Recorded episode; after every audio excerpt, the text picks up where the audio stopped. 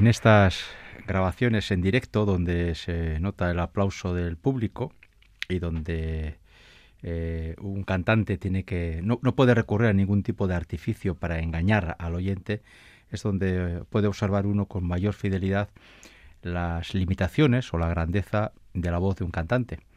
Por eso he querido comenzar el programa de hoy eh, con una grabación en el Teatro Máximo de Palermo, en Sicilia, del año 1960 para escuchar por primera vez, pero no la única, porque a él le vamos a dedicar todo el programa completo, la voz de uno de los más grandes barítonos de después de la Segunda Guerra Mundial, sobre todo en la década de los 60 y de los 70, Giuseppe Taddei, un señor que cantó con los más grandes de, de la historia de la lírica y luego iremos dando, por ejemplo, nombres de algunos acompañantes suyos en grabaciones discográficas o en representaciones teatrales y desde luego vamos a encontrar que Tadei se ha rodeado, se rodeó durante toda su carrera siempre de los nombres más importantes de la lírica. Yo he de reconocer que Giuseppe Tadei no suele ser uno de esos nombres que aparecen entre la lista de los más grandes, pero es un cantante por el que he tenido siempre una especial debilidad, sobre todo porque teniendo sin tener quizás una voz especialmente grande, era una persona que hacía algo que a mí me parece muy importante a la hora de cantar, y es respetar eh, el texto y guardar muchísimo la intención de lo que se dice. Hemos escuchado a Giuseppe Taddei en un fragmento del Macbeth de Verdi, Pietà, rispetto, amore, y la reacción del público siciliano, un público entendido, y desde luego que no se corta un pelo a la hora de mostrar su desaprobación, pero sin embargo aplaudía con fervor la forma de cantar, el fraseo tan elegante de un tenor que por perdón, de un barítono que por entonces tenía 24 años y no 44, estaba 44, estaba yo diciendo no puede ser 44 años, no. 44 años, estaba en el gran momento de su carrera, la década de los 60 fue su gran década y desde luego contaba con el respeto de todos los teatros y de todos los públicos. Giuseppe Taddei nace en Génova en el año 1916, es decir, en plena Primera Guerra Mundial, y falleció con 94 años, eh, cerca del, del, ser centenario, en el año 2010. Evidentemente se había retirado mucho antes, sus últimas apariciones fueron eh, pues a finales de los años 80, porque alargó bastante su carrera Giuseppe Taddei. Y en un programa que se dedica a un barítono italiano vamos a escuchar fragmentos de óperas en los que, sobre todo de Verdi, eh, pero también vamos a entrar en mundos que Giuseppe Taddei eh, trabajó con bastante muy buena fortuna. Por ejemplo, el mundo de Puccini, el mundo del verismo y el mundo de Mozart. Por continuar con Verdi, y desde luego Verdi es un compositor que ofrece a los barítonos muchísimas oportunidades de lucimiento, Vamos con una ópera eh, que a mí me resulta especialmente atractiva, Simón Bocanegra. Simón Bocanegra es una ópera en la que el barítono es el gran protagonista, en la que hay un segundo protagonista que es un bajo, eh, Jacopo Fiesco, y luego hay un tercero, Pietro, que es un barítono bajo. El tenor queda reducido, si entiéndase esto siempre dentro del máximo respeto, a un papel eh, importante pero a nivel secundario. El gran protagonista es Simón, el duque de Italia, el duque de Venecia, y que eh, va a, tener una página, varias páginas muy importantes, pero eh, la página de presentación de Simón Bocanegra es donde ya nos marca un poco eh, el tipo de voz que va a tener el barítono que asume un papel tan importante. El papel de Simón Bocanegra es, es difícil porque es un papel que evoluciona desde prácticamente eh, el carácter casi piratesco del personaje al inicio, la asunción del poder político casi sin quererlo, la pérdida de, la, de una persona especialmente amada desde el principio y luego esa sensación de vivir siempre la incertidumbre, ¿no? de sentirse eh, querido o no por la, por la persona a la que ama y luego sentirse también víctima de las conspiraciones políticas que en torno al personaje principal de esta ópera se van creando, para al final acabar eh, muriendo, acabar muriendo y entregar eh, la vida por lo que él creía y por quienes, eh, por quienes, en quienes él creía. La página que, he eh, decidido utilizar de Simón Bocanegra es Plebe Patrizi Popolo. Es ese momento en el que Simón Bocanegra poco menos que hace una exposición de, abro comillas, programa político, cierro comillas. Estamos en la ciudad, en la Staatsoper de Múnich, año 1966, y Giuseppe Tadei canta el protagonista.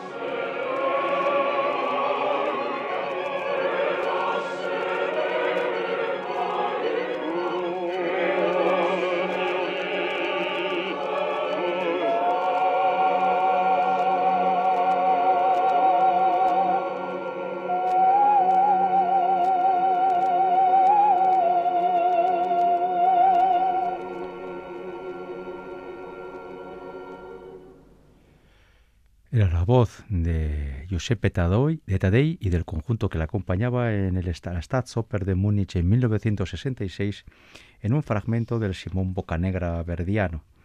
Evidentemente, con las características vocales de Tadei, Giuseppe Verdi pasa a ser eh, su gran elemento eh, de referencia artística. Eh, Verdi, y prácticamente en todas las óperas de Verdi, el barítono tiene un papel protagonista y por eso si uno repasa eh, las funciones cantadas por Giuseppe Taddei por todo el mundo, aparecen títulos como los que ya hemos oído, Macbeth o Simón Bocanegra, aparece Hernani, Rigoletto, La Traviata, El Trovatore, Aida, La Forza, prácticamente todos aquellos en los que un barítono tiene algo que cantar, y en el caso de Verdi es prácticamente en todos los títulos de este compositor.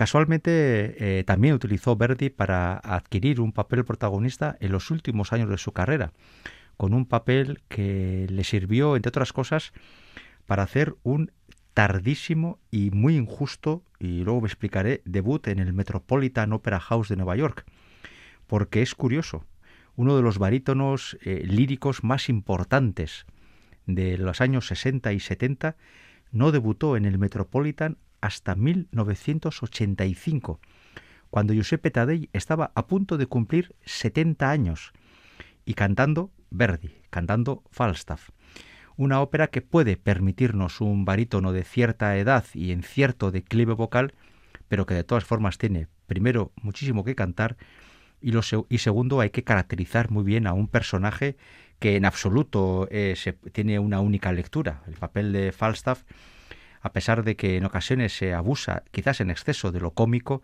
eh, tiene partes de gran intimidad, de gran eh, desarrollo del interior del personaje y eso exige a un cantante, desde luego como Tadei, que se pueda lucir a pesar de que era casi septuagenario. Por suerte hay grabación discográfica del Falstaff de Tadei, de aquellas funciones del Metropolitan, pero es bastante difícil de entender cómo uno de los teatros más importantes del mundo fue sordo ante la calidad de Tadei y sin embargo con otros cantantes, algunos de ellos eh, mediocres en comparación con la categoría vocal de Tadei, tuvieron prácticamente eh, alfombra roja puesta para entrar al Metropolitan día sí, día también. Pero bueno, son cosas de los teatros, cosas de los contratos y a saber que no habrá. Eso no quiere decir que no cantara en Estados Unidos. En Estados Unidos cantó eh, por ejemplo, en la ópera de San Francisco o en la ópera de Chicago prácticamente desde los años 50. Por eso es bastante raro que Nueva York eh, no le diera esa oportunidad hasta ser tan mayor. Vamos con otro compositor que, que Tadei lo frecuentó, quizás no mucho, porque Puccini no era muy amigo de los barítonos, pero por lo menos en tres óperas sí que tenemos eh, recuerdos discográficos de él. Podemos escuchar sus Sharpless de la Madama Butterfly, podemos escuchar su Marcello de la Bohème, eh, algunos de los Marcellos que tiene Tadei son legendarios, y también podemos escuchar un papel que quizás eh, no le pegue mucho a priori, porque Tadei era un cantante muy elegante, ¿no? Pero, y Tosca, eh, el Escarpia de la Tosca de Puccini en ocasiones eh, se nos aparece o se nos presenta poco menos que como un desequilibrado mental que se dedica a torturar a la gente como si fuera eso, ¿no? un enfermo. Sin embargo, Tos, eh, Escarpia es un personaje elegante, en el sentido de que él es noble, tiene unas formas cargadas de hipocresía, pero que son muy elegantes. Por ejemplo, toda la escena de la seducción de Floria Tosca en torno a la cena nos hablan de una persona que sabe apreciar el buen vino, la buena comida, que tiene modales, aunque eso sí, mm, de escrúpulos anda más bien escaso. Por eso el papel de Escarpia le servía a Giuseppe Taddei para darle una categoría, mm, digamos, una categoría especial, hacía del personaje un, no tan odioso como lo hacen otros, ¿no? Tito Gobi, por ejemplo, hacía de Escarpia un personaje bastante más repulsivo. Sin embargo, eh, Giuseppe Tadei, le dota de una cierta categoría vocal y eso también puede entenderse como una cierta categoría humana. Vamos a escuchar el primer gran momento de Scarpia en esta ópera, cuando comunica a sus subalternos que persigan, que persigan a Floria Tosca para saber dónde está el fugitivo. Tres birri, una carroza. Y aquí además tendremos la oportunidad de escuchar a un cantante que no sé si algún día le dedicaremos un programa, pero es desde luego el rey absoluto de los comprimarios, Piero de Palma. Este es el fragmento del acto primero de Tosca.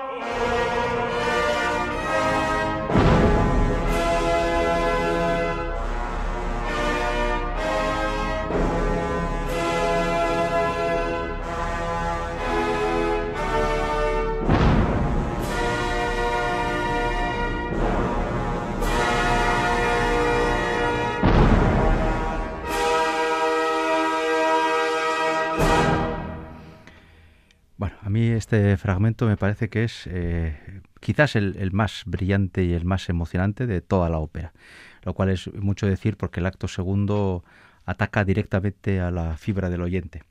Además, cada vez que Tadei decía ah, Tosca y decía el nombre, y lo decía con esa con esa dignidad y con esa sangre fría, ¿no? Lejos de, de los gritos o de los de los eh, del tono amenazante que utilizan muchos cantantes a la hora de querer subrayar la maldad de este personaje, porque Scarpia es uno de los personajes más malos de la historia de la ópera. No tiene una idea buena en toda la función. Y, yo he de decir que siempre he pensado que eh, en otra vida, cuando yo sea cantante de ópera, me encantaría ser Scarpia, porque tiene que ser una auténtica gozada poder ser tan malvado durante dos horas y poder hacer lo que te dé la gana con toda la gente. Vamos a otro mundo, a otro mundo bien, bien distinto y eh, en el que Giuseppe Taddei eh, creó personajes de auténtica referencia. Vamos al mundo mozartiano. Eh, en el mundo mozartiano yo diría que hay tres grandes personajes que, podemos apuntar, que están muy unidos a la figura de Giuseppe Taddei. Y además voy a comentar una anécdota muy personal que sirve para para, comentar con, los oyentes cómo descubrí yo la figura de Giuseppe Taddei cuando era un, chaval.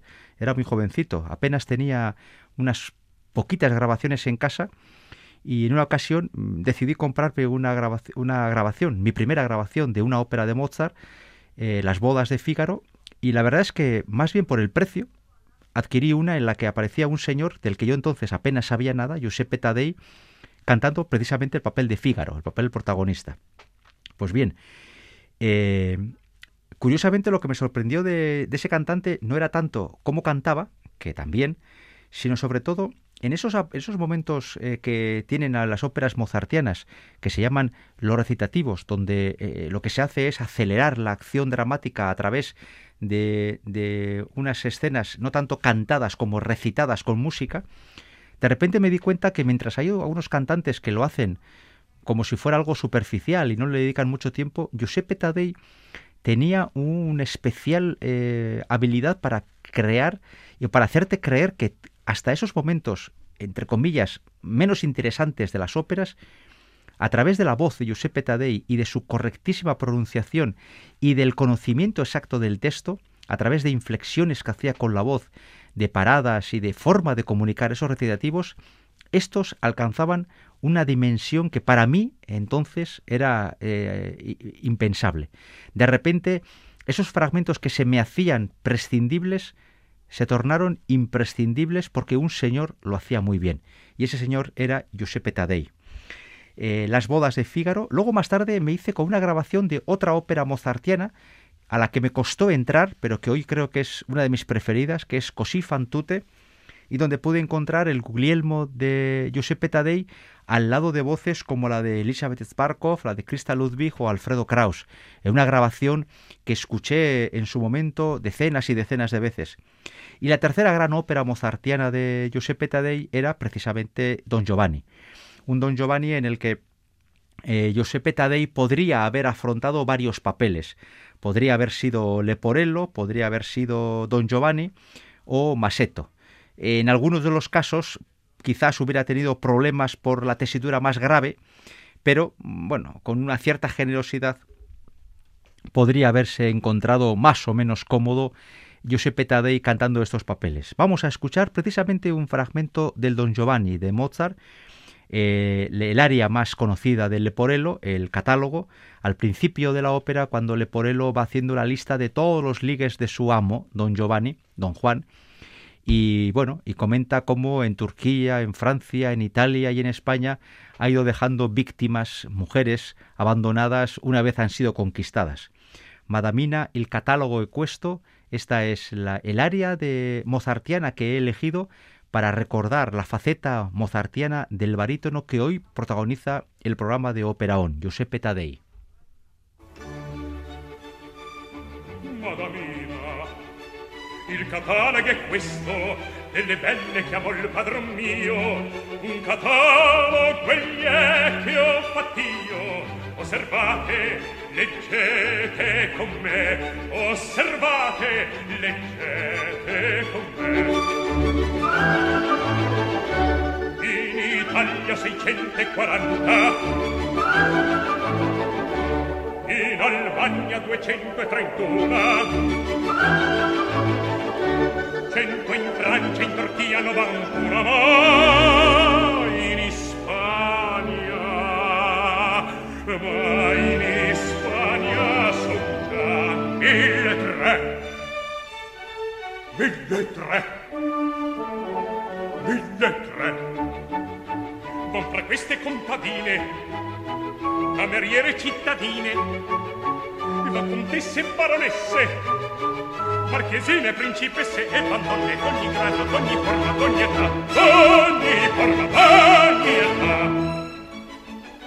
In Italia 640 in Alemagna 231 cento in Francia, in Turchia, novantuna, ma, ma, ma, in Ispania, ma in Ispania son già mille tre, mille tre, mille tre. Ecco con queste contadine, cameriere e cittadine, ma contesse, baronesse, marchesine, principesse, e vantonne d'ogni grado, d'ogni forma, d'ogni età, ogni forma,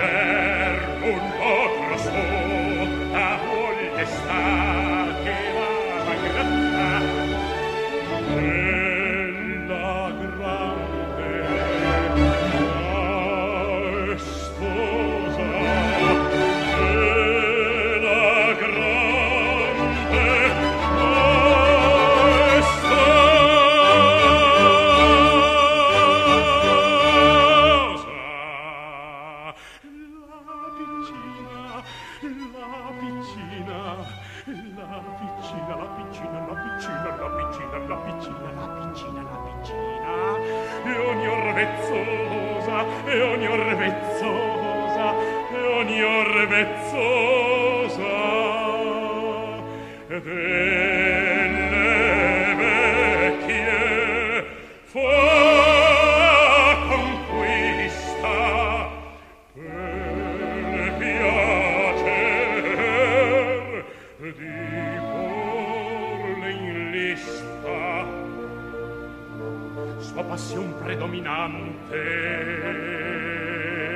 è la giovin principiante. Non si picca se sia ricca se sia brutta se sia bella se sia brutta ricca se sia bella.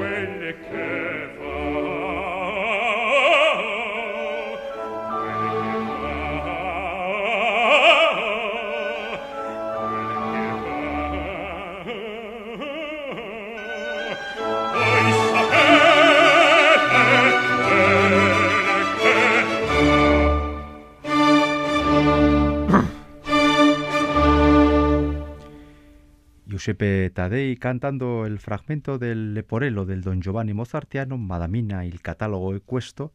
Es el cuarto corte musical de hoy, dos verdianos, uno de Puccini y otro de Mozart, y vamos a acabar el programa con dos cortes veristas, para conocer otras facetas de la carrera de Giuseppe Taddei, el barítono que hoy protagoniza el programa 194 de Operaón. Programa, propuesta que estamos construyendo Julen Moreno en el apartado técnico y un servidor Enrique Bert ante el micrófono, el responsable último de que a ustedes les guste o no esta música, les guste o no esta selección. Evidentemente hemos tenido que dejar muchas cosas fuera del tintero. Para empezar, por ejemplo, ya que hemos hablado de Fígaro y de Mozart, el Fígaro Rossiniano, el Barbero de Sevilla, una ópera que cantó Tadei muchas veces.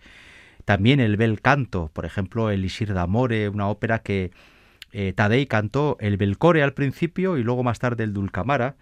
Eh, la Gioconda de Ponchielli, una ópera que cantó muchísimas veces. Eh, Giuseppe Tadei cantó con los cantantes más grandes de, su época. Y es curioso, se me olvidaba de comentar una cosa, debutó con Wagner. Es curioso, pero solo tenía 20 años, antes de la Segunda Guerra Mundial, debutó cantando El Heraldo del Lohengrin wagneriano, luego tuvo que ir a la guerra, Italia y las aventuras delirantes de Mussolini le llevaron a la guerra, y después de la guerra ya pudo comenzar su carrera con, con cierta normalidad en 1948 cuando ya tenía 32 años y ahí se dejó pues prácticamente 10 eh, años, una década de juventud en la que sus intervenciones fueron bastante anecdóticas y bastante episódicas, en una Italia muy convulsa por eh, los delirios de Benito Mussolini y del fascismo.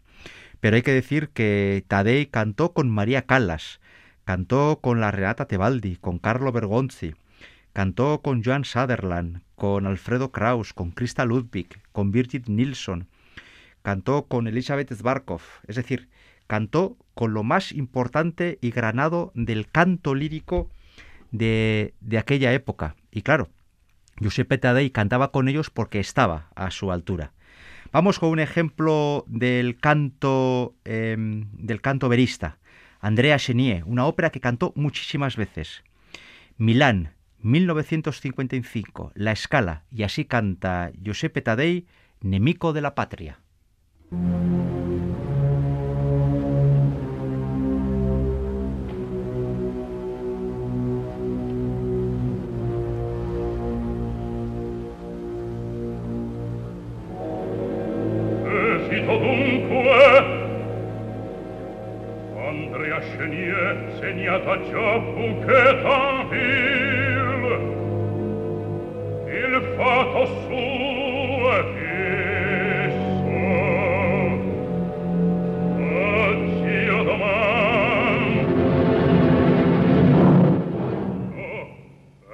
fine è fine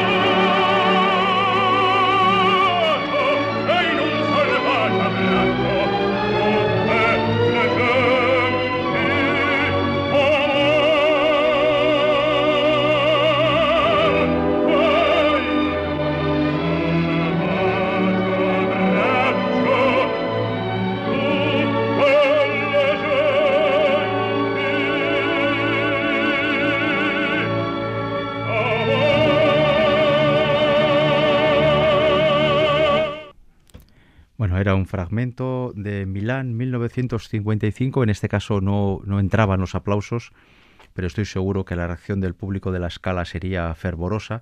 Un fragmento de la Andrea Chenier, la ópera de Humberto Giordano, la ópera más conocida, prácticamente la única, su única ópera que está eh, continuamente en escena.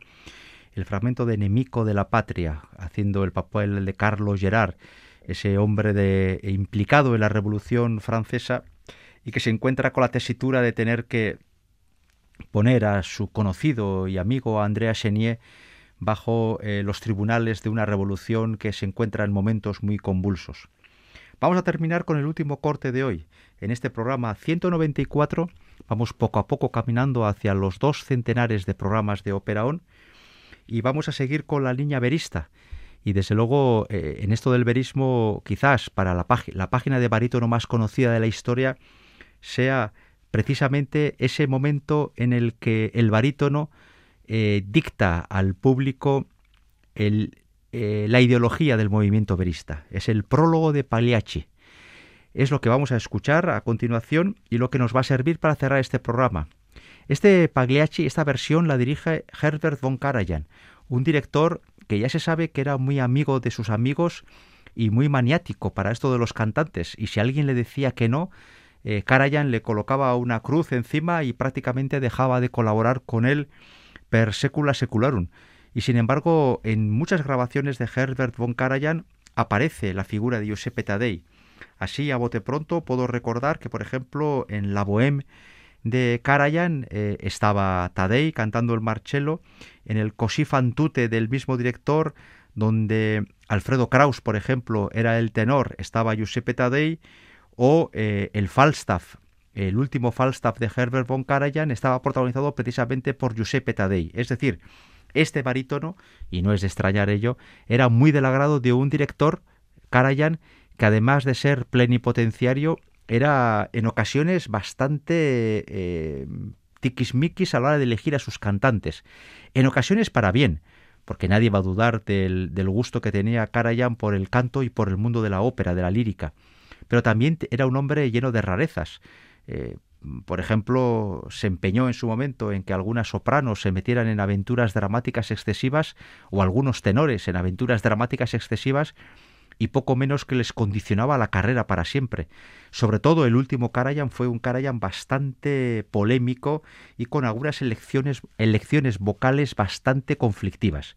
Pero con Tadei podía ir sobre seguro porque Tadei ya era un hombre veterano Y a la hora de eh, hacer frente a este prólogo, un prólogo que no es nada fácil de cantar, Tadei se encontraba en su salsa. Este Sipuo, eh, que he dicho que es eh, poco menos que la, que la declaración ideológica de lo que es el verismo, es precisamente eso. El momento en el que un personaje, que es el prólogo, sale antes de la ópera y anuncia al público lo que va a presenciar a continuación, que no es sino una ópera breve, sin el prólogo apenas ronda la hora, y en la que se va a vivir una situación que podría ser, por desgracia sigue siendo, de cotidiano entre las personas más eh, normales, más de la calle que podamos imaginar. Un hombre celoso, una mujer aburrida y con un amante, un amante impetuoso, una situación de pobreza o de vida bastante, bastante poco normal y al final eh, surge un enorme conflicto en donde el hombre acaba matando a la mujer por considerar a esta última poco menos que su propiedad. Bueno, pues todo esto que cantaba, que, se cantaba en la ópera, eh, una ópera en la que antiguamente los protagonistas eran reyes y reinas, dioses, eh, hadas y seres fantasiosos, y de repente los pasan a ser los protagonistas payasos de aldea, gente pobre, gente sin ningún tipo de presente y quizás por ello sin ningún tipo de futuro, mujeres aburridas y hastiadas de maridos eh, imposibles de soportar y esto es lo que canta este prólogo justo antes de que se levante el telón para que se desarrolle toda la acción dramática de Pagliacci. Esta escena eh, pasa a ser, por lo tanto, eh, musicalmente importante, pero además incluso ideológica y musicológicamente hablando también como una referencia. Pues con estas, con estas palabras del prólogo de Pagliacci, en la voz de quien hoy ha protagonizado los 55 minutos de Ópera On aquí en Radio Vitoria, nos despedimos hasta la semana que viene.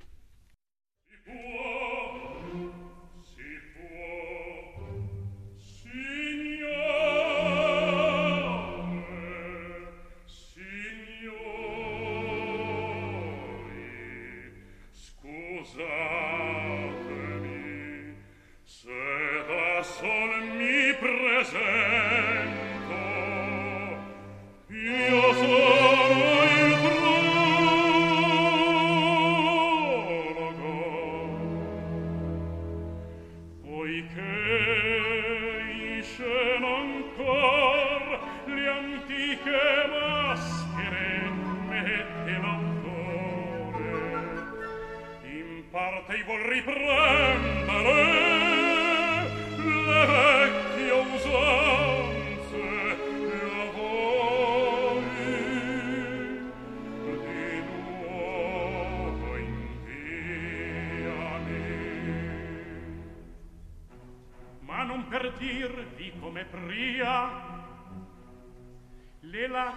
che noi versiam son false degli spasimi e dei nostri martir non allarmatevi.